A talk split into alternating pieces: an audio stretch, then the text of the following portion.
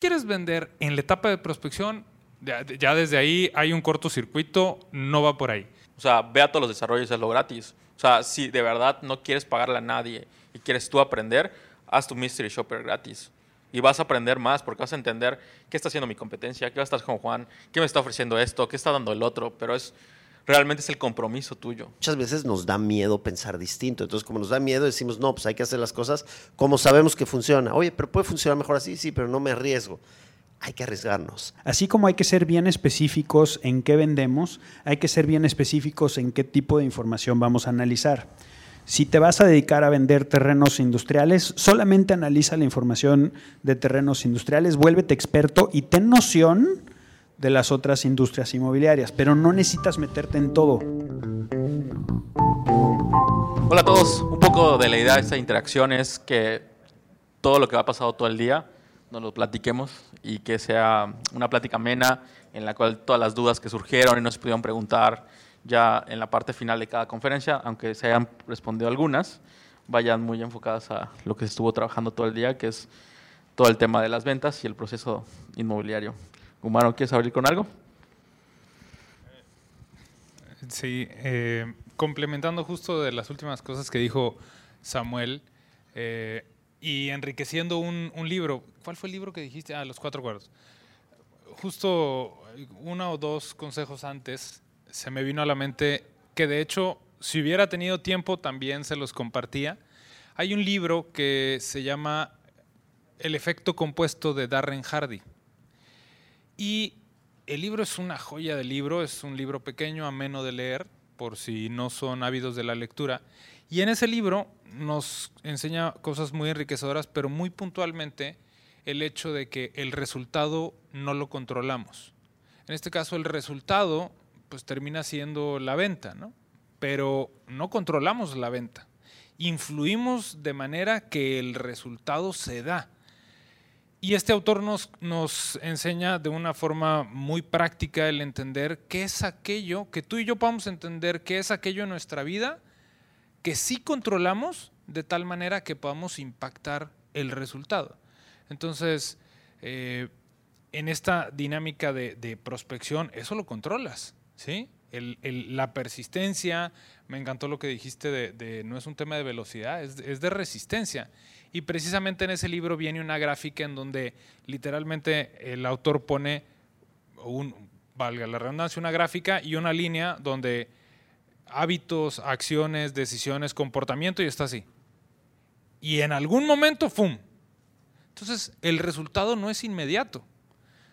Claro que ustedes vienen a obtener información, nosotros con gusto de compartirlas, igual que lo que comentaron, también a mí me ayuda a reforzar lo que yo estoy haciendo, pero no es inmediato. El que no sea inmediato no significa que no funcione. ¿sí? podemos ir al gimnasio hoy y mañana y para el domingo no vamos a estar trabadísimos y con el cuerpazo, pero no significa que el gimnasio no funcione. Lo mismo, el día de hoy les hemos compartido muchas cosas que no son inmediatas, pero que en base a nuestra experiencia funcionan. Solo si están dispuestas y dispuestos a recorrer el camino, a aplicarlo, a entender que no es un tema de velocidad, sino de resistencia, van a dar con ese resultado. Diego, cuando hablas de los días como asesor, ¿en qué día para ti fue un compromiso real la profesión? Porque eh, yo lo hablaba con Samuel en veces pasadas, que la falta del compromiso, no, no solo del vendedor, sino también del desarrollador de proyectos, con ambas partes. Creo que es una, hay una, existe una gran brecha de falta de compromiso de, de ambos sentidos. Hay muchos asesores que no están en un proyecto, están en 10 o 15, ¿no? muchas veces, buscando la famosa venta, pero pues a veces creo que falta una, una falta de enfoque. Digo, no, la, la intención es eh, buscar esa retrospectiva, ¿no? Pues mira, yo creo que desde el primer día que me di cuenta que soy responsable de lo que promuevo como asesor inmobiliario, que me atrevo a decir que fue desde el día uno, pues desde el día uno asumí la responsabilidad y tuve el entendimiento de que el efecto de mis recomendaciones es grande. Eh, lo hemos platicado mucho. El, el por qué nuestros compradores e inversionistas compran es porque están buscando un hogar o porque están buscando crecer su patrimonio. Y mm, yo creo que eso lo tenía consciente desde el día uno, pero lo reforcé cuando yo empecé a invertir y a poner mi dinero también en bienes inmuebles. Ahí, o sea, la responsabilidad y el compromiso lo tenía desde el día uno, pero se reforzó cuando yo también estaba en la posición de, de invertir. Samuel, eh, como vendedor de alto rendimiento y toda la parte, ¿cuándo rompes el miedo de empezar a prospectar? Porque siempre hablas del lead en frío, de prospección en frío, y, lo que clásico todo el mundo habla de, esa llamada en frío. ¿Cuándo realmente el vendedor de alto rendimiento pierde el miedo a hacer esa primera llamada o ese contacto, que es la parte más compleja, en, eh, yo creo que en el tema de la venta, iniciar? La realidad es de que el miedo no se pierde, o sea, el miedo es una reacción del cuerpo, entonces no es de que se pierda, pero en vez de detenerte y congelarte, te impulsa, ya sabes, hay veces ya te empiezas a ser como que adicto a ese sentimiento de está el miedo y a pesar de, o sea, y está el miedo y lo voy a hacer, y está el miedo, igual me aviento, ¿me explico? Entonces, porque el miedo es un, eh, es el cuerpo, el cuerpo es el que detona, ¿no? Entonces dices, es que si me rechaza, a nadie le gusta ser rechazado, a nadie le gusta que le digan no, a nadie le gusta que le, que le contesten feo, así somos desde chiquitos, ¿no? Entonces, pues obviamente vamos a tener esa, ese sentimiento de, no quiero, pero cuando ya e, entiendes que justo donde está el miedo, ahí está, ya sabes, o sea, decir, es que justo es esa llamada la que te da miedo, es la llamada que estás a una llamada, una vez, una vez, un cuate me puso, estás a un WhatsApp de, estás a un WhatsApp de escribirme que atienda tus dudas, entonces a lo mejor estás a un WhatsApp de cerrar una venta y no hacerlo, pues entonces el miedo, en vez de ser algo bueno, fue algo malo. Ah, dale, dale. Esa es la idea. Creo que, creo que el miedo es un tema bien interesante porque, como bien lo dice Samuel, no es algo que puedas realmente controlar porque es una respuesta del cuerpo. Yo creo que más bien el, el miedo se va disminuyendo o te vas sintiendo más cómodo con esa emoción cuando te empiezas a enfocar en el resultado y cuando tienes una constante en el resultado, o sea, cuando dices, ya sobrepasé el miedo y este fue el resultado, ya sobrepasé el miedo y este fue el resultado otra vez, otra vez tengo ese mismo miedo, pero ya sé por experiencia que si vuelvo a, salir de ese miedo y, actúo, voy a tener otra vez un resultado positivo. Entonces, cuando te das cuenta o piensas en el resultado, es mucho más fácil que el miedo tenga una menor importancia en la ecuación completa del proceso de venta. Y pasa lo mismo eh, con emociones positivas. Y, y, siempre que hablamos de algo como miedo, me gusta tratar de contrarrestarlo para entender otras emociones que tam también son muy positivas, como la primera comisión o las comisiones. Y es bien raro y por eso platicaba cuando me preguntaron el, el, el plan de largo plazo, yo les, les dije, es muy probable que me dedique a desarrollar por la gratificación personal que voy a tener. ¿Por qué? Porque después de cerrar 400 o 500 ventas, ya no te sabe igual la comisión. Por más que hagas un extraordinario trabajo, ya no sabe igual. Entonces buscas ese sentimiento positivo, también ese refuerzo positivo en otro tipo de recompensas. Entonces pasa lo mismo, es la experiencia la que te va disminuyendo en proporción lo que es el miedo o lo que es la emoción de una comisión. Es eh, tal cual, si lo, sí. es la, la forma es llevar las emociones a números. 100 veces de hacer la primera llamada son 100 experiencias de la primera llamada. Es mucho menos probable que en la 101 tengas miedo que cuando haces 20 llamadas. O sea, haciendo 100 llamadas tienes 80% más ganado que haciendo 20 llamadas. ¿no? Cada uno de ustedes en, en, su proceso de lo que les vino a platicar hoy a la gente, siempre habló del tema emocional como uno de los pilares y siempre habló, hablaron de celebrar cada uno de diferente manera, pero siempre celebrar la parte de, del triunfo y del cierre de ventas. Pero ¿cómo mantienes ese high con tu equipo? O sea, acabas de hablar de la experiencia y del punto que sigue, pero ¿cómo al vendedor logras mantenerlo? Y es una pregunta para cada uno de ustedes. O sea, la idea es que en la perspectiva de cada uno les puedas dar una opinión de cómo mantener ese equipo conectado, con la y sobre todo con, con, ese rush de querer seguir ganando esa cantidad de dinero todos los meses, ¿no? En, en, mi caso es, y por ahí hay una frase muy famosa que no recuerdo quién la dijo o, a quién se le adjudica, pero que es, igual y estoy parafarseando, pero creo que dice que el miedo es lo que sientes cuando apartas la vista de los objetivos. Y lo que, lo que yo busco es, o sea, no perder de vista el objetivo. O sea, puede ser que no vendas esta semana, es, hey, es parte, de, mientras juegues el juego, porque también creo que es peligroso el decir cómo mantienes en alta, o sea, y, puede ser que perdamos de, eh, sea, de vista el, una cosa es estar eh, con actitud al 100 y todo high, ah, no, espérame, la montaña rusa, o sea, hay altas y bajas necesarias para mantenerte. Aquí creo que lo que debe estar alto siempre sería el enfoque, ¿no? Enfoque, enfoque, enfoque, y eso es lo que, lo que yo comparto, ¿no? Ahí es una pregunta complicada porque creo que el manejo de equipos sí es algo que no platicamos mucho porque nos enfocamos más a, a, la plática hacia otros asesores inmobiliarios, pero si estuviéramos hablando con otros emprendedores inmobiliarios, yo creo que una de las fórmulas más complicadas de llegar a diseccionar es cómo mantengo a mi equipo motivado.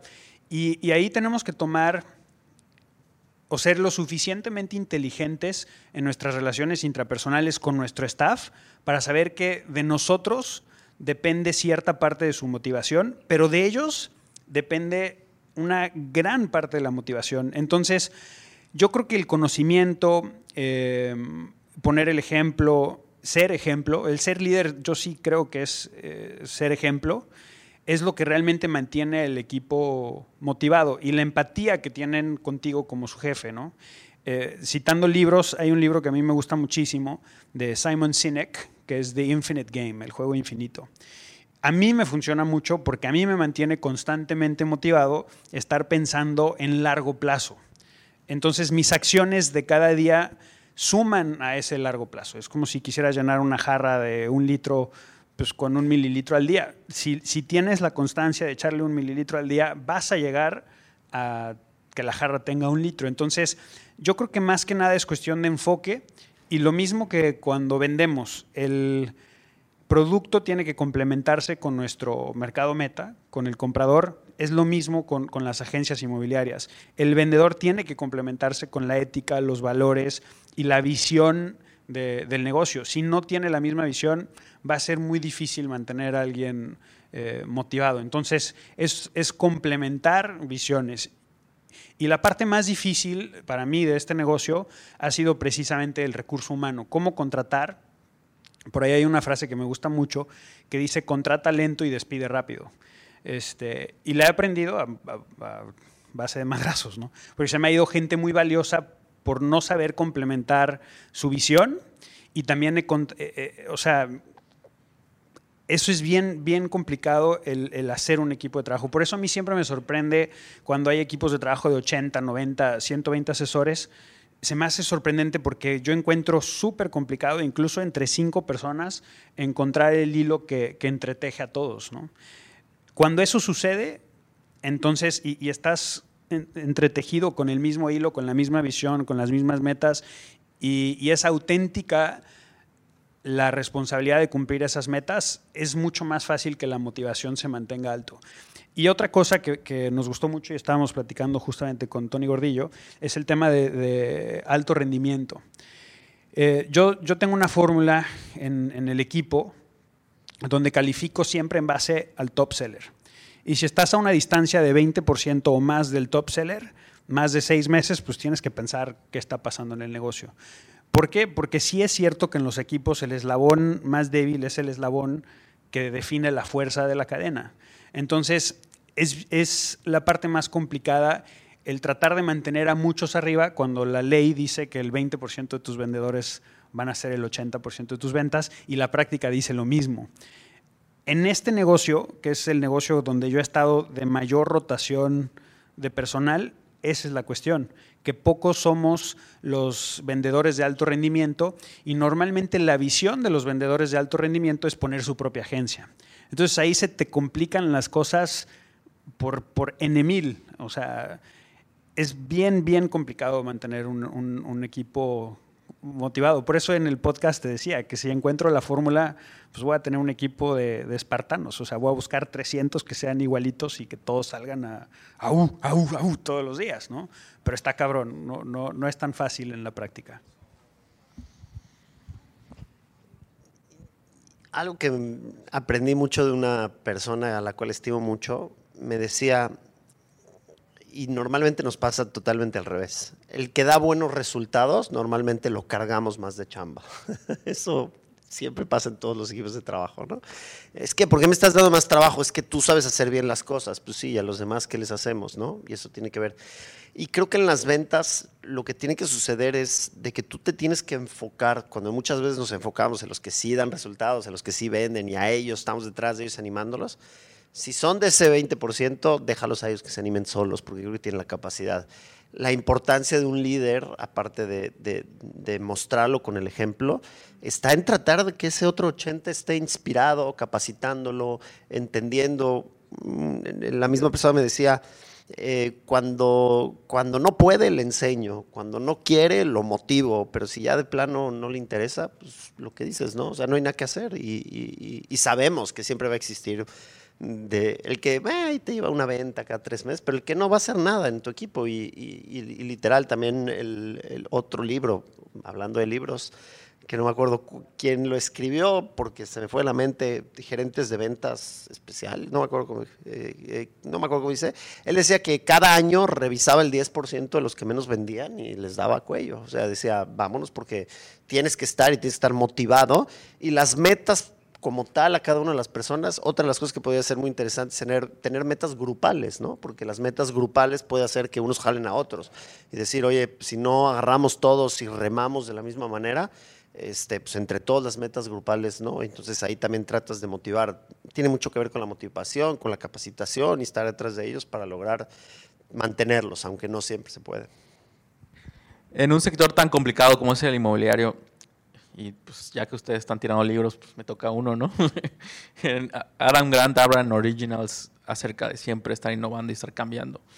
En un sector tan de tantos años, tan complejo, que hablamos de las mismas piedras, del mismo servicio, de la misma innovación, ¿en dónde innovas con tu equipo de ventas?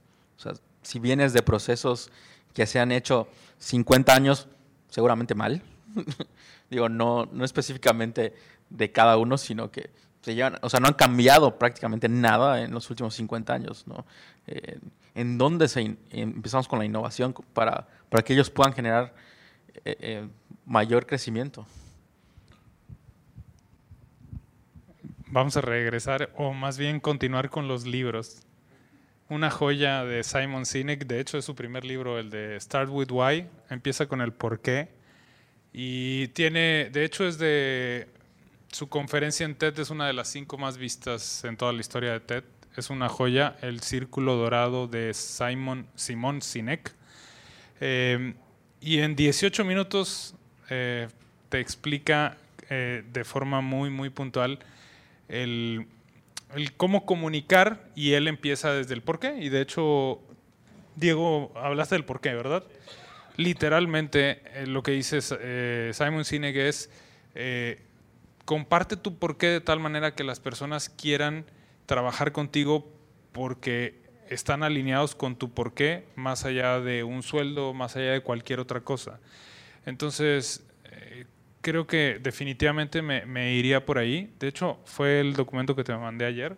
No sé si ya lo viste, pero tengo una semana, eh, bueno, tengo más de dos meses y medio aterrizando precisamente la filosofía de, de quienes deseo que trabajen con, nosotros y, de forma directa e indirecta y que desde ahí sea un filtro. Porque eh, lo que dijeron ahorita es, contratas a alguien que tiene potencial pero no tiene las ganas, la actitud y entonces te vuelves responsable y, y cargas con ese problema y es como, puta. Entonces, mejor buscar desde quienes tienen una filosofía de vida similar a la tuya y que quieran remar al ritmo que tú remas o similar por el compromiso y que el pago sea la consecuencia de, esa, pasión, de, hacemos esto por tener un impacto y la ganancia económica es el resultado de ese impacto. Es un medio, no un fin, ¿no? Entonces creo que me iría por ahí, ¿no? Yo, perdón Diego, pero ¿saben algo que a mí me atormenta? Voy a regresar con lo mismo, con lo que hablé mucho y, lo voy a volver a repetir. ¿Se acuerdan en la escuela que nos decían cómo se tienen que hacer las sumas y cómo se tienen que hacer las restas? Y si no lo hacías de esa manera, nos decían es que así no se hace. Oye, pero está bien el resultado. Sí, pero así no se hace. Nos han educado siempre a hacer las cosas de una sola manera y de una sola punto de vista. Entonces, y no sé si han visto en TikTok, los que, los que vean mucho TikTok, hay un cuadro que se parece mucho a Mr. Bean, que enseña cómo hacer matemáticas de una manera completamente distinta. Y dices, ¿cómo puede ser que haga esas sumas y por qué a mí no me enseñaron algo que es tan fácil? Creo que en el liderazgo de los equipos, que, o sea, cuando lideran equipos, hay que dar mucha apertura a que la gente sea creativa, a intentar las cosas. Dales no importa que fracasen. O sea, eh, y eso sí se ve mucho en, temas en Estados Unidos. En Estados Unidos quiebran, el tema de bancarrota, pueden estar en bancarrota en dos patadas y se, se ponen en la enmienda, no sé cuál, la 11 creo, y 11 creo que es, y de repente tienes un negocio y quebraste y le dejaste de ver a no sé cuántas personas, y dices, yo estoy en quebrar, en bancarrota, adiós, goodbye, y, dejan de pagar. Y, bueno, no tan sencillo, pero, pero más o menos. ¿Por qué? Porque allá sí hay una cultura que el fracaso, ¿sí? No está mal visto. El fracaso es otro aprendizaje. Entonces, una de las cosas que menos nos dejan ser creativos en, para cambiar la manera en cómo se comercializa, en cómo se vende, en cómo se hace, es justo eso.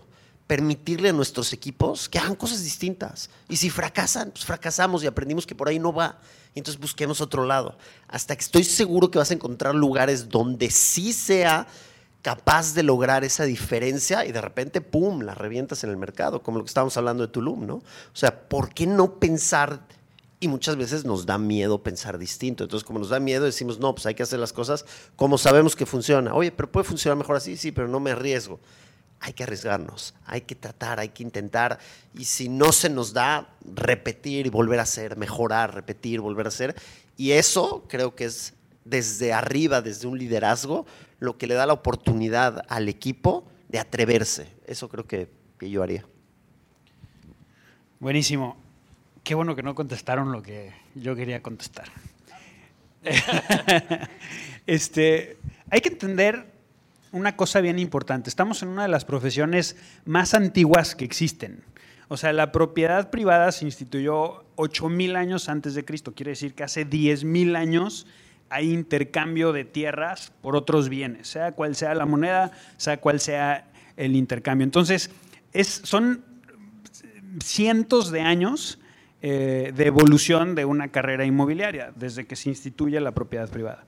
Tenemos que, uno, estar muy presentes en el momento histórico en el que estamos. Estamos en un momento donde tenemos más herramientas tecnológicas que nunca, eh, más mensajes como input que nunca, o sea, la cantidad de información que el ser humano de hoy tiene que recibir e interpretar es más que nunca y por lo tanto el estilo de vida que busca vivir un profesionista inmobiliario también es súper importante influye muchísimo en las decisiones que va a tomar de con quién va a trabajar y por qué va a trabajar con, ese, con esa persona. Entonces, algo que nosotros estamos tratando de entender es precisamente dónde estamos parados en el presente. Estamos parados en un presente donde existen, por lo menos en Riviera Maya, que es mi, mi área de expertise, mi área de más experiencia, pues prácticamente 500 y tantos proyectos en Tulum, más otros 380 en Playa del Carmen, más lo que se está haciendo en Acumal, Puerto, eh, Puerto Morelos, Puerto Aventuras, Cancún, etc.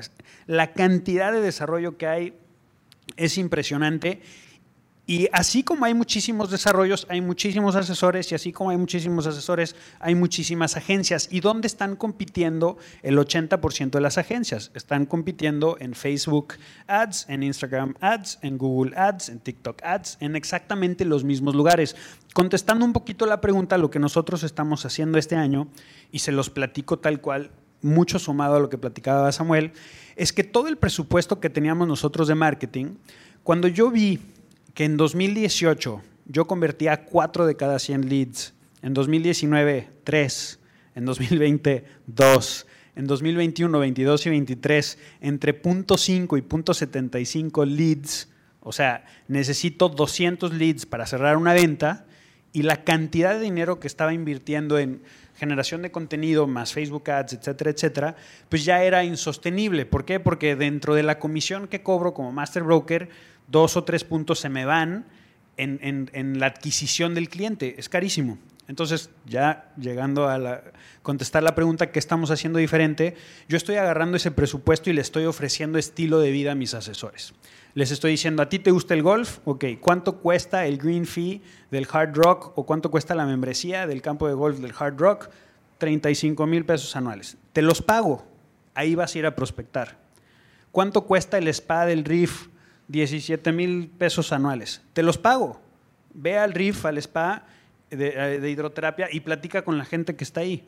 ¿Qué te gusta a ti viajar? ¿Cuánto cuesta el Day Pass del Hotel Escaret? 100 dólares. Te voy a invitar una vez al mes, o sea, 1.200 dólares los voy a invertir en que vayas al Hotel Escaret, al Day Pass, al brunch, pero tu, tu objetivo va a ser platicar con cinco personas que estén ahí y prospectar. Entonces, lo que estoy haciendo es regresando como going back to basics. ¿Cuáles son los básicos? En vez de buscar y tirar una escopeta, a ver qué, a qué le doy, estoy dándole un sniper a cada uno de mis asesores para que tengan al blanco bien fijo y entonces le den, le den al blanco o tengan muchísimas más posibilidades de venta. Resumiendo la respuesta, estoy invirtiendo más en el lifestyle de mis asesores para que tengan mayor posibilidad de prospectar en los ámbitos sociales donde están los potenciales clientes. Gracias. Em, la realidad es que ustedes no, a lo mejor no, no logran ver los millones que estos tipos han vendido en, en lo largo de los últimos tres años millones. Yo porque cada uno los conozco y me llevo con ellos y hablamos de porcentajes y hablamos de proyectos, pero estos tipos han generado billones de pesos en, cada uno de sus sectores. Entonces van a tener la oportunidad ahora sí de preguntarle a los tres cosas muy específicas. Entonces, este es el momento. Yo, quiero saber eh, cómo hacen el contacto en frío. O sea, cómo se acercan al cliente, o sea, por ejemplo, lo que mencionabas, ¿no? Vas a un lugar y vas a esta persona, ¿qué, qué le dices? O sea, yo he hecho contacto en frío antes cuando vendía, no sé, productos, pero no es lo mismo vender un producto que vender unos millones de pesos, ¿no? Entonces, ¿cómo te acercas con esa gente a, a, prospectar en frío? ¿Qué les dices? Eh, ¿Cómo prospectar en frío? En sí, esa es la pregunta que iba muy parecida a lo principio. Prospectación real. Sí. O sea, ¿Cómo rompes el hielo con el cliente? sí, Sí, one on one. Te llegan a tu showroom y te dicen, vamos a comprar. ¿No? Ah, ok. Ya estás en el hotel. Okay. Excelente pregunta. Qué bueno, que, qué bueno que le hiciste. Acuérdense que este es un negocio de relaciones públicas.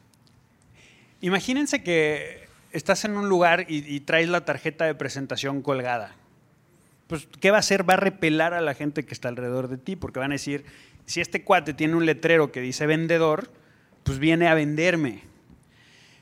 Este es un negocio de relaciones de largo plazo. La venta no la vas a cerrar ese fin de semana en el Hotel Escaret. Lo que vas a ir a hacer va a ser cosechar y sembrar una semilla eh, de una relación que tal vez en ese viaje o en esa situación ni siquiera se entera de que eres un asesor inmobiliario. Lo primero que yo recomiendo hacer es darte cuenta cuáles son tus cualidades como ser humano. Esa es la primera. ¿Por qué? Porque eso es lo que va a generar empatía con otras personas. Lo siguiente, tener un hobby, algo de qué platicar. A mí en lo personal me gustan muchísimo los relojes. Fui a, Miami a un hotel súper bonito que se llama Edition y todo mundo tiene un buen reloj. Entonces, la conversación no empieza con, hola, soy Diego Coló, tu asesor inmobiliario de la Riviera Maya. No, empieza con un, hey man, cool watch. Ese güey que tiene un Patek Philippe, le encantan los relojes, porque alguien que no tiene, alguien que tiene un Patek Philippe es porque le gusta la relojería. En el momento que tú le dices, hey man, cool watch, qué bonito reloj, le estás picando un hot button, un, botón caliente. Todos nosotros tenemos un botoncito, puede ser el fútbol, puede ser la restaurantería, puede ser la Fórmula 1, puede ser las joyas, puede ser viajar, puede ser lo que tú quieras. Si tú te das cuenta, ah, este cuate tiene una playera de los Cowboys, puedes empezar la conversación por ahí. Tienes que buscar cuál es el botoncito caliente de ese cliente y ahí empezar la relación. Entonces, te tienes que enfocar en que sepas que el prospectar significa crear relaciones, no vender. Y de ahí lo demás es historia. Solitos, solitos caen. Y siento- siempre siento feo cuando hablo de ventas y digo cosas así como solitos caen, porque no es así, no es como un juego de pajaritos. circo, ¿no? Sí. O sea, pero entienden y entonces ya después te dicen, oye, te dedicas a bienes raíces, buenísimo, platícame un poquito más. O ellos mismos te, te dicen que ya tienen otras inversiones. Y, el, y, y la cosa es mostrar un interés real. Ah, wow, tienes otras inversiones, ¿dónde? ¿Cómo te ha ido con tus inversiones? ¿Por qué decidiste invertir ahí? ¿Qué es lo que más te ha gustado invertir en eso? ¿Qué es lo que menos te ha gustado? ¿Cuál fue el riesgo? Platícame más y más y más. En una relación, lo más importante es que ambas partes escuchen. Y lo más importante es hacer buenas preguntas. Si, si no haces buenas preguntas, no vas a tener buenas respuestas, no vas a llegar a la profundidad de conversación que necesitas hoy en día para generar una relación genuina con alguien. Se me acaba de ocurrir una pregunta, ahorita se las, se las paso, pero ¿existe el, el vendedor introvertido? Sí, por supuesto que sí. Yo tengo un vendedor que es penosísimo, pero es extraordinariamente cuidadoso en su relación con la gente y le preocupa muchísimo que su cliente esté feliz. Entonces le cuesta mucho el primer contacto, pero por ejemplo ese asesor es buenísimo en atender a otros asesores. O sea, su, fuerte no es la venta con el cliente final. Su fuerte es cuidar y apapachar a otros asesores para que esos asesores tengan toda la información correcta, tengan todo el seguimiento correcto. Entonces, sí existe el, vendedor introvertido y se van a sorprender porque normalmente quien es un poquito más retraído normalmente es la persona más observadora y es la persona que más información obtiene del grupo.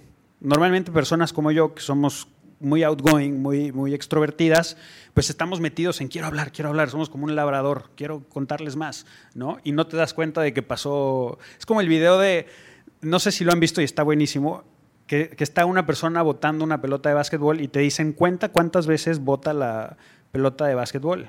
Si tú estás ahí contando la pelota de básquetbol, no te das cuenta que atrás pasa un gorila bailando. Y te dicen, vuelve a ver el video y date cuenta que pasa un gorila bailando. La persona que está un poquito más retraída es la persona que es capaz de ver, de ver el, el- el big picture, de ver. Entonces sí existen y yo creo que tienen extraordinarias cualidades de venta. Gracias. ¿Qué tal? Buenas tardes, mi nombre es Alex Ceballos. Primero que felicidades, ¿verdad? Encantadísimo de estar aquí. Una pregunta a comentario precisamente de Gumaro. Mencionaste que se podría evitar que se enfríe una cotización. Eh, ¿De qué forma podríamos nosotros como asesores precisamente evitar eso? Eh, me encantaría, antes de responderte, regresar tantito con Priscila, nada más para confirmar algo.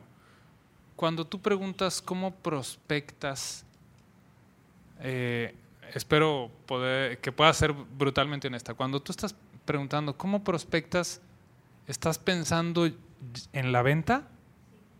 Ese es el error. Eh, prospectar no es vender. Sí, porque yo pensaba, ¿cómo así que le digo que tengo una?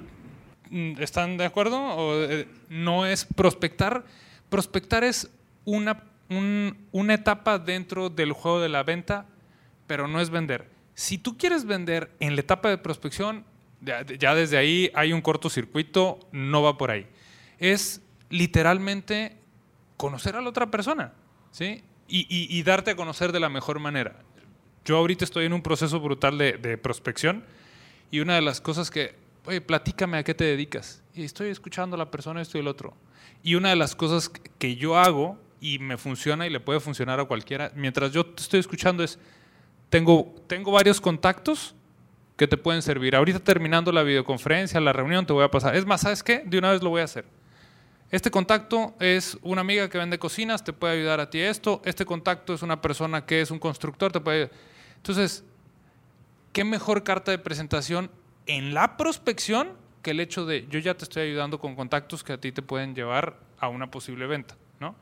Pero sí, si tú estás preguntando cómo prospecto ya pensando en ya le vendo, no va por ahí, ¿no? Eh, Alex, eh, te agradezco la. Mira, eh, yo, yo pregunto, ¿sí? Y dentro de. cu- Cuando tiro una cotización, lo que yo le digo a la persona es: Mi estimado, mi estimada, mi intención al mandarte la cotización es poderte ofrecer algo que hoy sé que a ti te va a funcionar para lo que tú estás buscando. Mi compromiso es mandártelo tal día, tal hora, con todo lo que platicamos. Si tienes una duda, la resuelvo. Lo que yo pido de tu parte es que me puedas dar una respuesta. Si estás interesada o interesado, continuamos. Y si no, con toda honestidad, mucho te lo voy a agradecer. Entonces, hoy es viernes, ¿te funciona que el lunes en la mañana me comunique contigo para ver la respuesta? Entonces, lo que hago es eh, provocar, comprometer y provocar una respuesta y de antemano decirle, o sea, "Hey, te voy a dar el seguimiento. No se lo estoy diciendo como tal. Pero no es como, ya mandé la cotización y después, chinga, ¿cómo le hago? No, no, no. Desde antes de que la mandes, ya le estás diciendo a la persona, mi intención es darte el seguimiento. Si tú me dices que no, yo te lo voy a agradecer, vamos a seguir con, tan amigos como siempre. Y si hay una, aún hay interés, pues mucho te agradeceré que me vayas compartiendo el, avance, el seguimiento, si hay alguna duda. Yo tengo cotizaciones desde febrero. Desde febrero.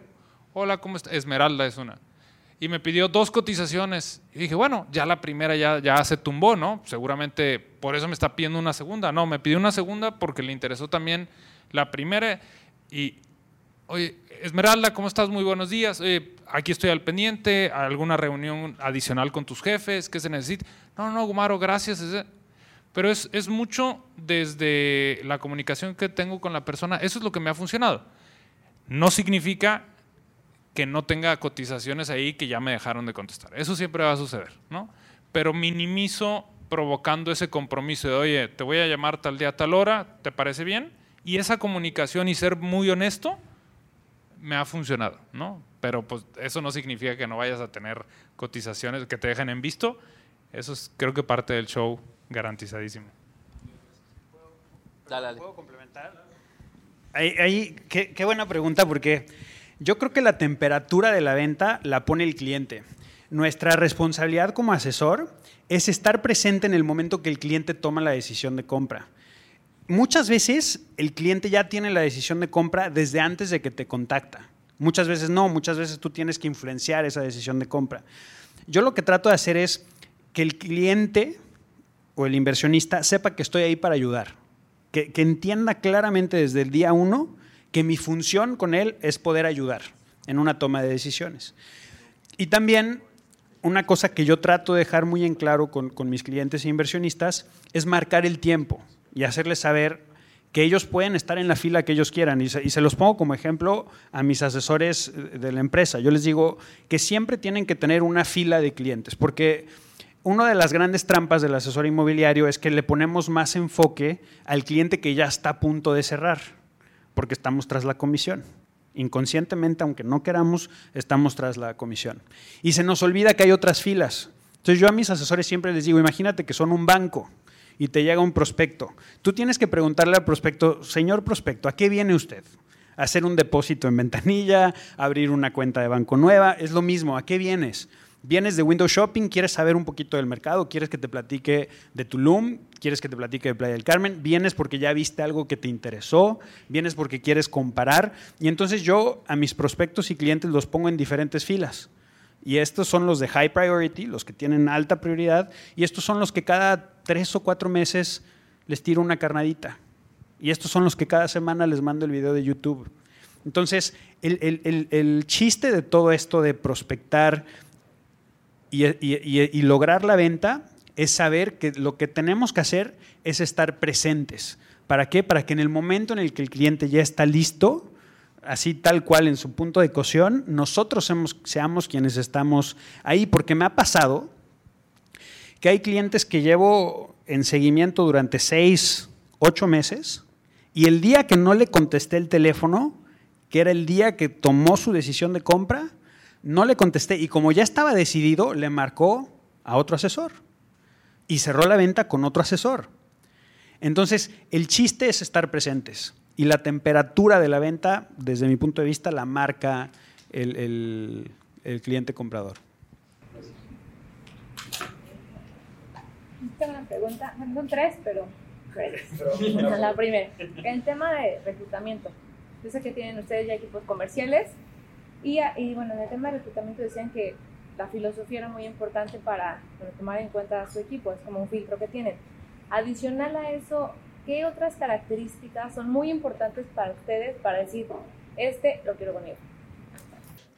Cuando busco a una persona que quiero que trabaje conmigo, lo primero que busco es su ambición en las ventas. Yo. ¿Ok? Ambición no la ambición mala, sino un cuate que se quiera un shark. Yo busco gente que, que, me, que me conteste, ¿cuánto quiero ganar? 350 mil pesos. Oye, este, esas, esas son las primeras preguntas que yo hago. Oye, ¿cuánto quieres ganar? He estado en equipos donde he escuchado, pues yo con 20 mil pesos la hago bye, no, no, no, no perteneces, ya sabes, o sea, no, no perteneces a este grupo. Yo lo primero que es cuánto quieres ganar, lo segundo es cómo lo siento con ganas de comerse el mundo. Yo soy de las personas que piensa tal cual, es, si a mí no me abren la puerta, la tiro.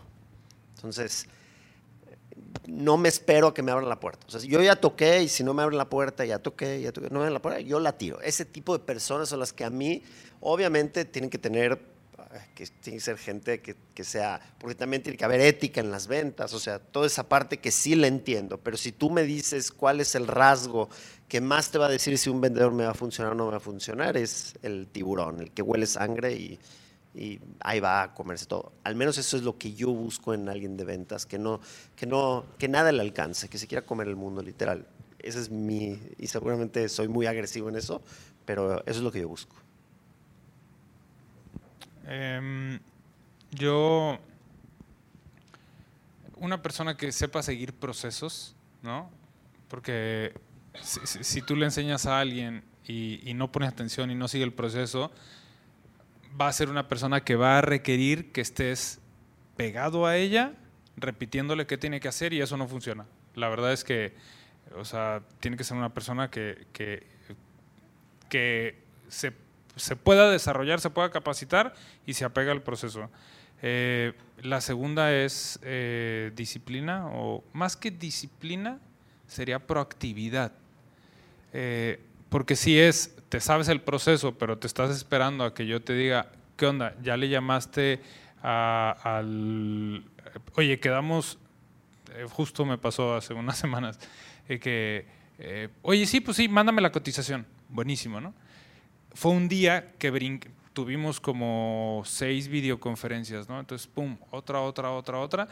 Y, y en una de esas, pues sí, el, el tema de salió una cotización, pero como nos brincamos otra videoconferencia, entonces yo al final del día hago un cierre, ¿no? Personalmente hago un cierre, de, a ver, hoy quién fue y, ah, y de repente dije, no apuntamos la cotización. Entonces al día siguiente le digo a la persona, hey, la cotización, vaya, a todos se nos puede barrer, pero el hecho de, si ya lo tiene en mente o, o ya lo debería de tener por proceso registrado en CRM, pues hacer lo que tienes que hacer, hacer la cotización, enviar la cotización, etcétera, etcétera. Si no es proactivo, volvemos a lo mismo, es de qué sirve que te sepas el proceso si voy a tener que estar atrás de ti empujando, empujando. Entonces vam- vamos a ser dos personas pegadas al proceso. Entonces, para mí es que sea una persona que, que- que se puede desarrollar y capacitar y que, y que sea proactiva, ¿no? Serían mis dos. Ya me dieron tiempo para pensar. Mira, em, yo sí soy un poquito más romántico en mi respuesta, porque creo mucho en la unión a través de, de los valores del equipo. ¿no? Muchas veces no puedes decir, somos un equipo íntegro, comprometido, responsable. No, se van, se van dando eh, la naturaleza del equipo. Se va formando porque cada vez que tú metes un elemento nuevo, la química de todo el equipo cambia. Entonces, lo primero que busco sí es una empatía real. Que, pueda ser una persona que fuera de la oficina me interese ser su amigo, me interese ser, tener una relación personal con esa persona.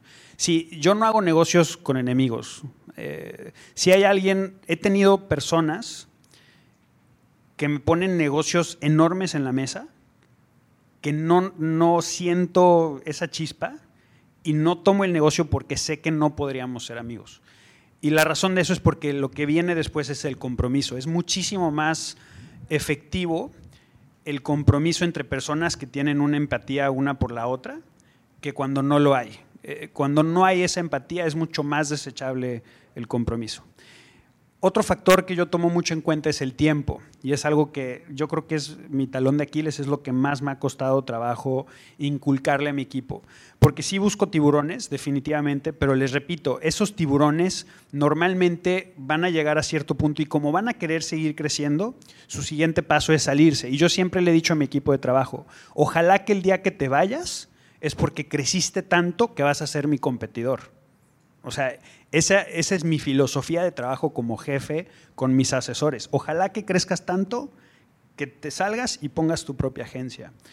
Em, entonces el tiempo para mí es, es, bien importante. Y otra pregunta que yo creo que es indispensable en una entrevista de trabajo, más allá de cuánto quieres ganar, es cuánto inviertes en tu capacitación.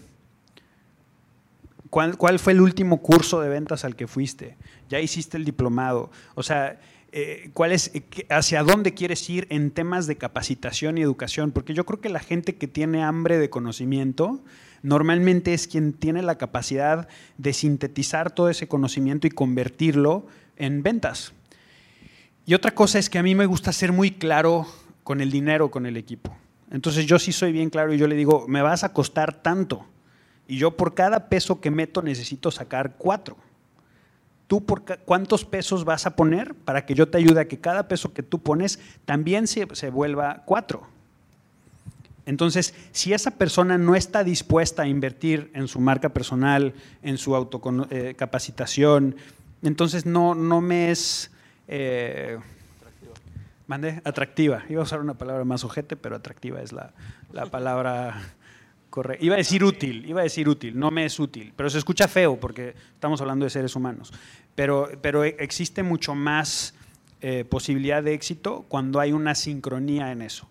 Yo a mi equipo de trabajo les digo, si tú inviertes en prospectar o si tú inviertes en tus campañas y me compruebas que invertiste X en tal campaña, además de tu comisión, te pago lo que invertiste por cerrar esa venta. O sea, además de, pagarte tu lead propio, que te pago un porcentaje adicional, te pago lo, que, lo que invertiste, porque sé lo que cuesta. Entonces yo te, te garantizo que voy a multiplicar también lo que tú estás dispuesto a invertir. Pero tiene que haber una empatía y un entendimiento en que la razón por la que un asesor inmobiliario va a trabajar en una agencia es porque la agencia tiene la capacidad de invertir en lo que tú como independiente tal vez no tienes la capacidad para invertir. Cuando salta un asesor inmobiliario de asesor a empresario inmobiliario es porque ya tiene la capacidad para invertir. ¿Me explico? Entonces, eso es lo que, lo que busco. Gracias. Además, pero, eh, una pregunta. Al momento de tomen en cuenta los estudios ustedes, de la persona. porque en ese sentido, yo he encontrado novias donde te piden estudios, ¿no? Pero yo tuve una vez en mi equipo a un chavo que lo saqué de rápido, o sea, que un día llegó a comida, entró con nosotros y yo se acaba de comprar su novia de 5, ¿no?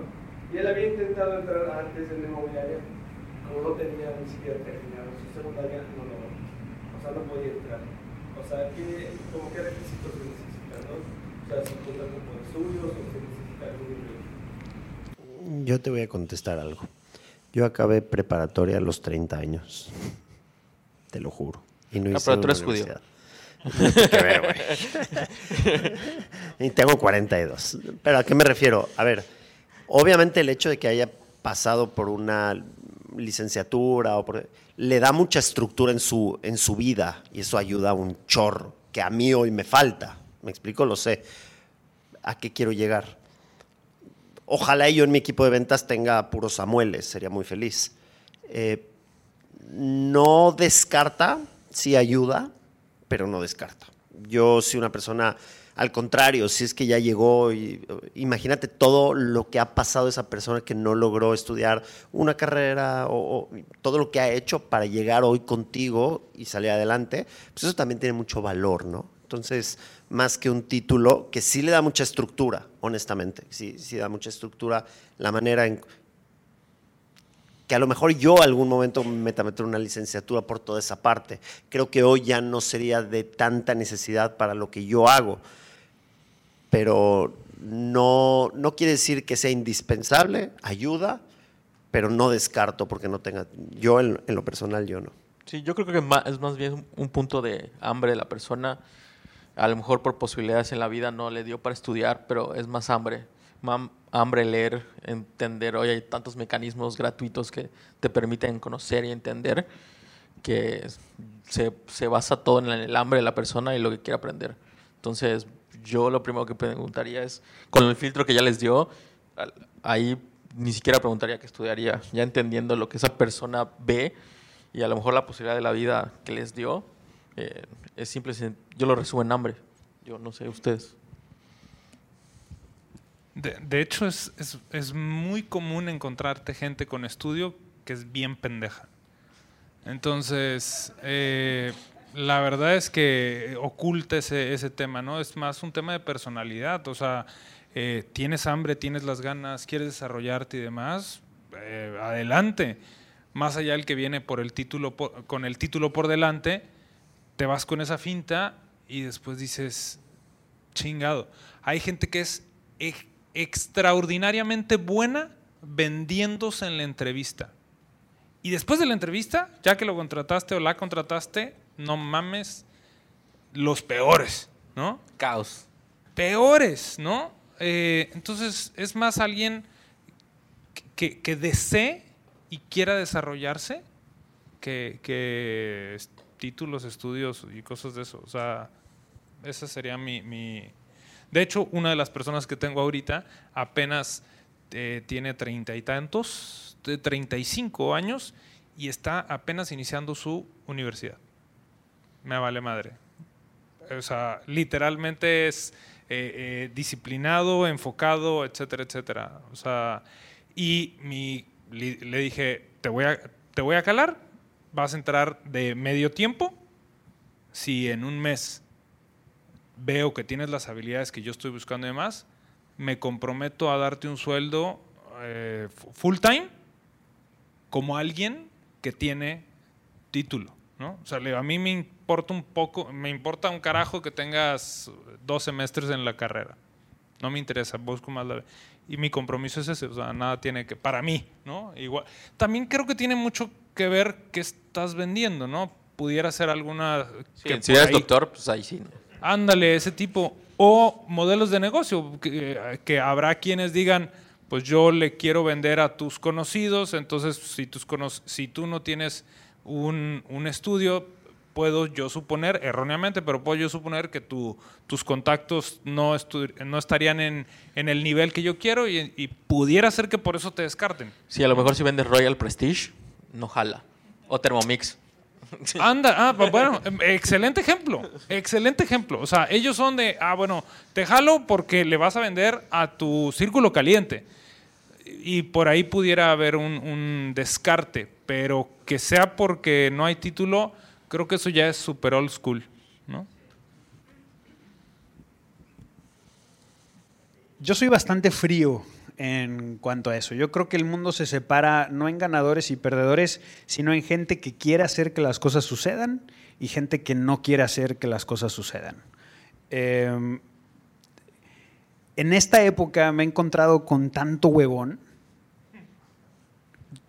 porque lo que nos dicen las redes sociales es que te puedes volver rico instantáneamente. Entonces hay una falsa expectativa de crear riqueza o abundancia de manera fácil. Yo creo que, regresando a, que yo creo que el mundo se divide en quien quiere hacer que las cosas sucedan y quien no, hay una cosa que es la disponibilidad.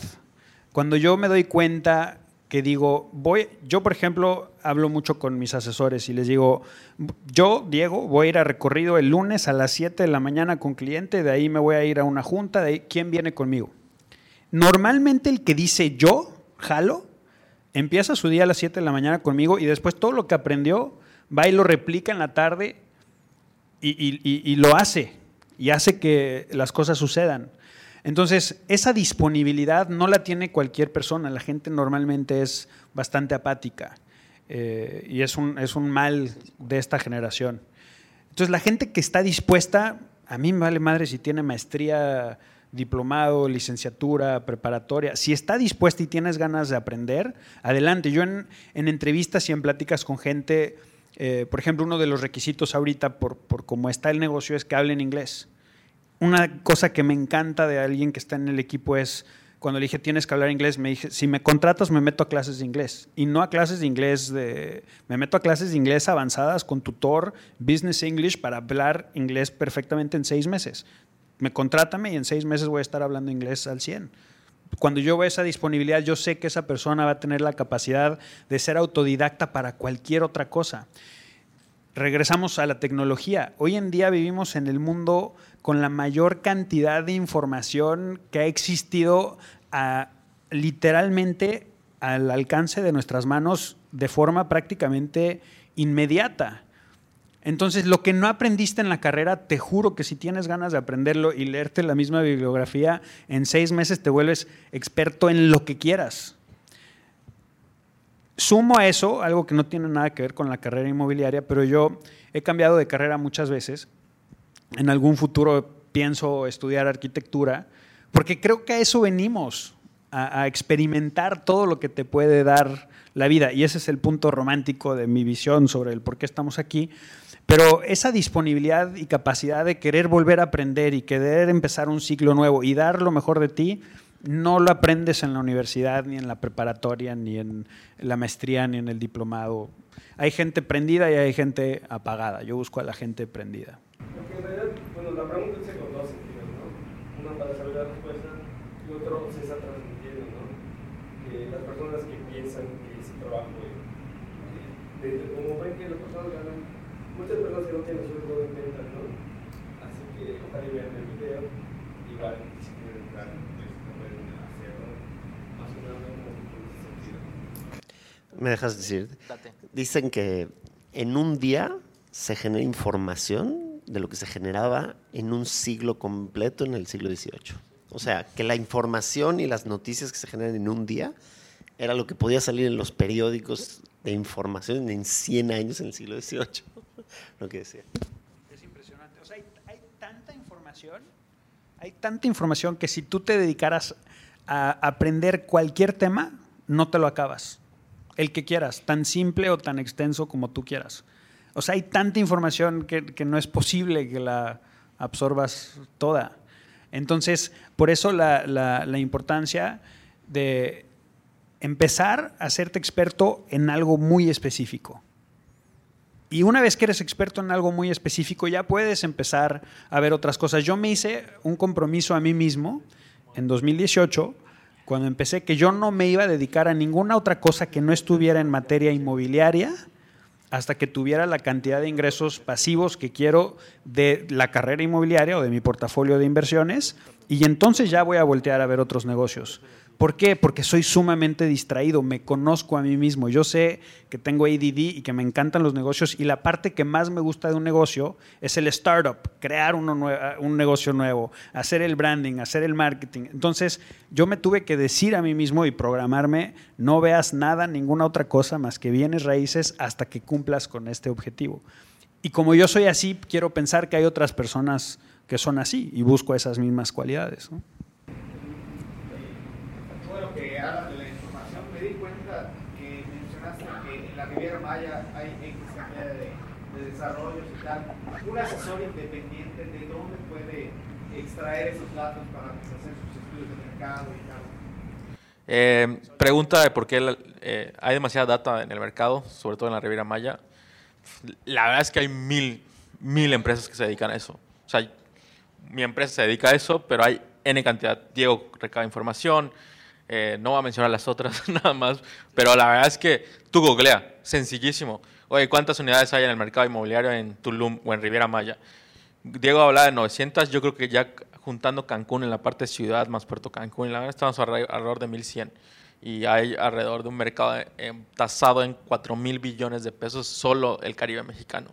Para que tengan una idea de la cantidad de unidades que hay, eh, están alrededor de 22 mil unidades en todo el Caribe mexicano, para que se den una idea de la cantidad de, de cosas que hay para vender. En- y no se metieron nada, estoy hablando de producto terminado. Imagínense todo lo que hay de lotes, de beachfront, con hoteles, penthouse, loft, villas, o sea, industrial, ahorita de servicios. O sea, la verdad es que es sencillo, no es tan difícil. Existe como 15 empresas en el país que se dedican a recabar informa- información y tanto información hotelera, turística, eh, de mercados. eh, o sea, es sencillo. Pero- Hay mucha gratis, muchísima gratis. Ejemplo, nosotros hacemos gratis, Diego ha- hace gratis, eh, Softex hace, o sea, ya dije los nombres, pero Softex hace gratis, 4S hace gratis. Aquí, suscríbanse Orange, al sí. newsletter de Uno Consulting. Sí, todos hacen gratis. AirDNA hace gratis, Alter Rounds ¿Tú hace gratis.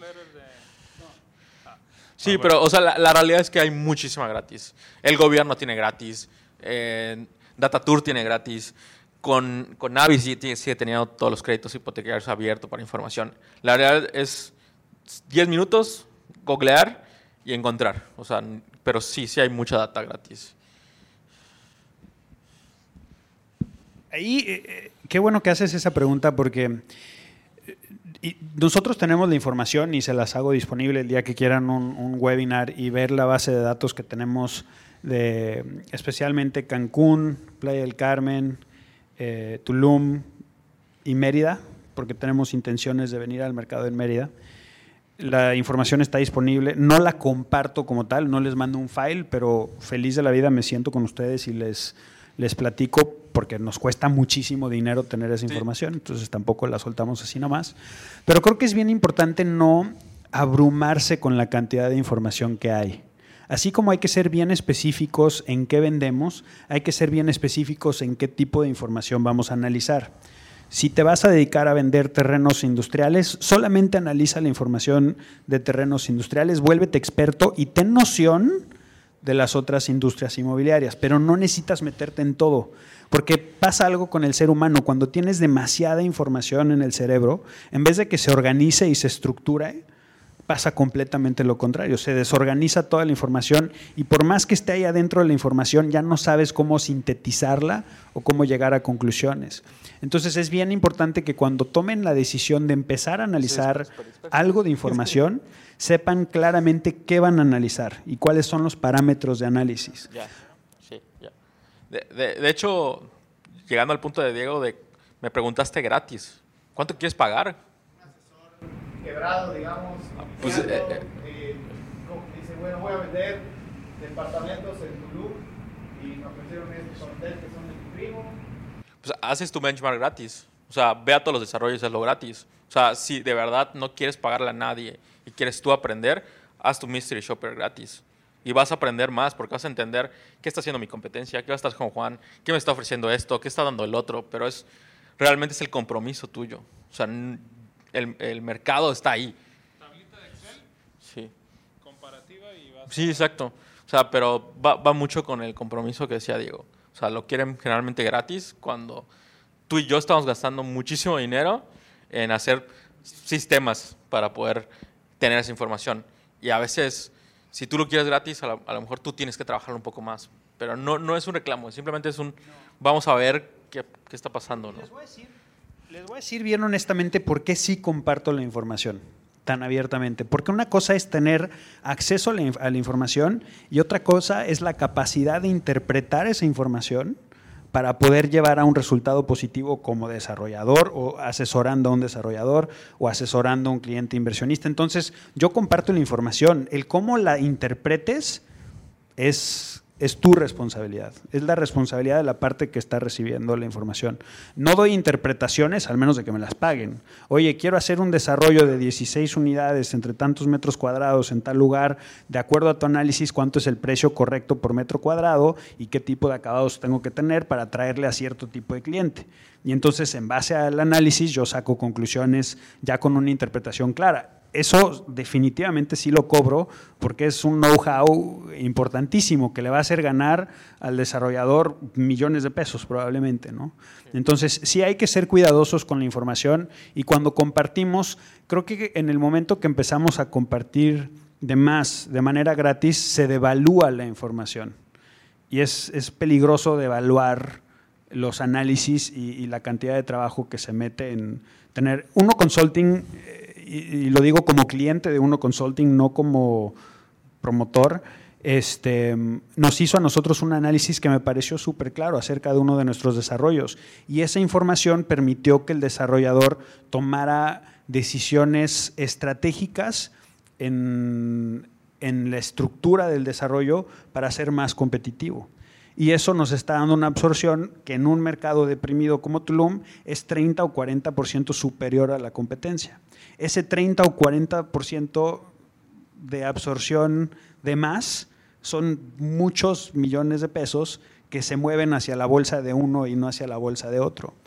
Y esa es, esa es la importancia de la interpretación de Literal, la información. me quedan cinco minutos y antes de que le pase el último micrófono, lo que le, o sea, ya, ya los escucharon, yo quiero cerrar prácticamente con el, eh, con el tema del compromiso, sobre todo de, de, ambos lados. ¿no? El desarrollador intenta, ustedes generar el dinero a la bolsa, pero ustedes también intentan llevarse el dinero a la bolsa. Entonces, yo partiendo de eso es muchas de las actividades que están haciendo, eh, ustedes son tanta energía para el proyecto y también son energía para su casa, entonces tiene que ser recíproco. O sea, yo me quedaría mucho con, con ese punto. Gracias mi última pregunta ya es para el tema de como consultoría para desarrolladores. Así como nos dan como las características o los cinco básicos, digamos, del asesor inmobiliario, cuando un desarrollador se acerca a ustedes, ¿cuáles son las primeras? O sea, tienes que tener en cuenta esto, esto, esto, si quieres hacer un desarrollo, por ejemplo, aquí en Mérida y el desarrollador es externo, es fuera y no tiene idea de... Eh, lo es súper complejo. Lo primero que siempre digo es que el desarrollo inmobiliario es un monstruo de mil cabezas. Primero, partiendo desde qué es lo que, o sea, llegan, depende en la, en la etapa en la que llegue tu proyecto. Porque si tu proyecto está súper avanzado, hacemos lo que hicimos con Diego, que solo es un check-up y decir de estructura de proyecto, saber realmente dónde están las sensaciones de lo que tú quieres lanzar. Pero si solo llegas con un terreno, a mí me da la oportunidad de analizar todo el mercado y entender qué está pasando y buscar la mejor oportunidad para hacer el mejor modelo de negocio. Entonces va a depender de mil cosas. O sea, la realidad es que todo lo resume procesos y estructura de proyecto. Hay desarrolladores que no tienen un project manager y no entiendo cómo sobreviven día a día. Hay desarrolladores que agarran toda la línea de la preventa y su proyecto no ha empezado y ya tienen tres años en el mercado y ustedes siguen comercializando, que es uno de los focos rojos que tocaba Diego. Entonces, cada proyecto va a ser muy diferente, pero prácticamente yo si me dices un check-up súper rápido es ubicación, qué tan real está en el contexto donde está, eh, es decir, precios por metro cuadrado, zona, crecimiento, qué, qué, es lo que tiene. Dos, para mí sería qué tan competitivo está con su mercado, o sea, qué tan alineado está en, en tamaños, precios, eh, en ese sentido. Tres es, si es un proyecto, por, ¿cuál, la, ¿cuál es su oferta de producto o su product mix, como nosotros le llamamos? Y si su producto no está enfocado en un nicho o en, en tres o diferentes eh, modalidades, es decir, si el proyecto está en 90, 120 y 140, está, está muy concentrado en un nicho. Si este proyecto tiene 60, 90, 200, ese proyecto va a ser un caos, porque no hay un foco en marketing ni en producto de cómo lo vas a enfocar, porque tienes prácticamente cinco personas pensando exactamente cosas diferentes y no se lo puedes enfocar a nadie, entonces ese producto va a ser un caos. Y ese señor que está allí le tocó vivir varios de esos. Entonces, yo para cerrar, el, último es qué tanta rotación tiene su equipo de ventas. Si es un proyecto que tiene una rotación súper alta de, de, de equipo de ventas, es un red flag grandísimo porque no hay una consecuencia y no hay un compromiso de proyecto. Entonces, yo esos puntos serían como que los que más te sacan de la cabeza en un tema de desarrollo. Pero sí es muy complejo el poder decir. Entonces, eh, me basaría primero en eso. Yo una conceptualización de proyecto. Si el proyecto no tiene una conceptualización o no sabes lo que vende, sino, como lo dijimos, si no pones claro cuál es, si no hay un, un hilo conductor entre tu producto y el cliente, no se va a vender ese proyecto. Entonces, si no lo, si no entiendes qué es lo que vendes, para mí ese puede ser hermoso, precioso, lo más increíble, puedes bajarme la luna y ponerla ahí a la mitad y puede tener pedazos de asteroide y lo que tú quieras, pero para mí eso no sirve porque no tiene un concepto ni una conceptualización. Eso para mí, en cuanto a lo comercial, obviamente en temas de estudio de mercado, no, no soy especialista en eso ni nada, pero un concepto, que ese concepto haya gente en el mercado que se enamore de un concepto así. Si tú quieres hacer un proyecto vegano, no tengo ningún problema, pero mi proyecto es vegano. La piedra está hecha de hojas y no, lo, di lo que quieras, pero tiene un concepto y vas a buscar al cliente que quiere que sus piedras sean veganas, por ejemplo. ¿no? Es una tontería, pero, pero así lo diría. Si no tienes un proyecto, vas a hacer uno más y atente a las consecuencias y vas a pelear en la liga de precios. Y cuando uno pelea en la liga de precios, no, está, está cañón. Pelear en la liga de precios, no. no. Complementando, eh, suponiendo que ya se tiene el terreno, muchas de las cosas que dijo Cristian se engloban en un producto muy en específico que se llama más y mejor rentable uso de suelo. Es un estudio que n cantidad de variables para poder definir cuál es el proyecto que va a ser eh, fact, eh, constructivamente factible, comercial y financieramente. Entonces, esto lo aprendí de Cristian hace mucho tiempo, que tengo el terreno, agarro al arquitecto, le doy la idea, la construimos y después salimos al mercado. Pues esta es la, la fórmula del fracaso. Aquí es lo que decía Samuel, tienes que tener un concepto, pero el concepto te lo da el conocimiento del mercado, contra quién vas a competir, en qué rango de precio, eh, N cantidad de cosas, muchas más de las que Cristian compartió, están específicamente en, un producto que se llama Más y Mejor, eh, un estudio de Más y Mejor Rentable Uso del Suelo, en donde se estipula con mucha claridad, Cristian lo comparte como, ese estudio te da el tamaño del lienzo sobre el cual el arquitecto va a diseñar en función de, una, de un concepto que posteriormente viene todo el tema financiero, comercial, LE, pero ese sería, eh, como sintetizando el punto, es eso. Si eso no lo tienes, te, vas, te estás aventando a ciegas y vas a ir parchando en el camino y garantizado que te va a costar lana. Y en algunos casos vas a perder. Yo creo que es una extraordinaria pregunta y les quiero recordar que la vivienda es una necesidad el enfoque del desarrollador siempre debería de ser resolver la necesidad de vivienda de acuerdo a la vocación del terreno y de acuerdo a la vocación de la zona en donde va a construir. Dos de los errores más grandes de un desarrollador son, uno, construir solamente pensando en la utilidad y dos, construir a su estilo personal y a su gusto personal. Cuando no haces un análisis de la zona, cuando no haces un análisis del uso óptimo financiero para que tengas una utilidad y para que cumplas con, con las necesidades de la audiencia, no estás satisfaciendo una demanda, estás creando oferta. Y cuando creas oferta sin darle solución a una demanda, es sumamente complicado crear demanda de la nada, porque entonces tienes que vender algo completamente eh, diferente a lo que el mercado está buscando. Hay ejemplos extraordinarios de grandes empresas que, que venden algo que no es su producto. Por ejemplo, Apple. ¿Qué vende Apple? Experiencia. ¿Qué, tecnología, ¿qué más vende Apple? Experiencia. Experien innovación.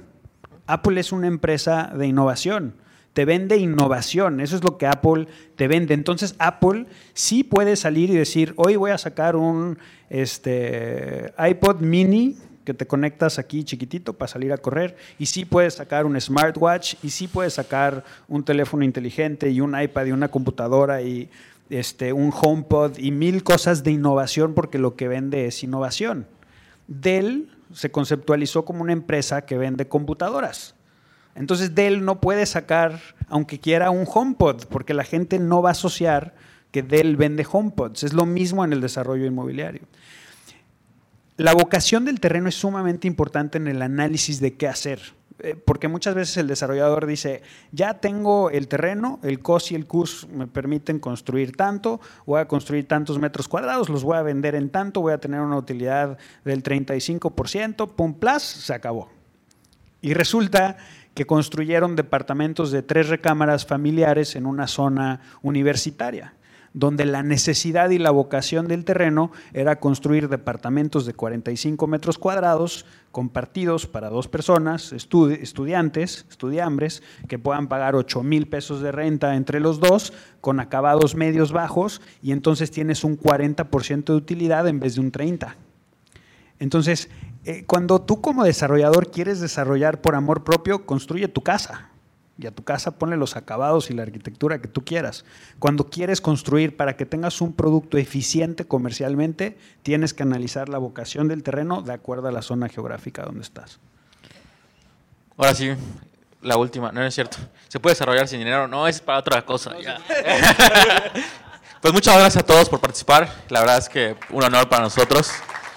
Y la verdad es que les agradecemos.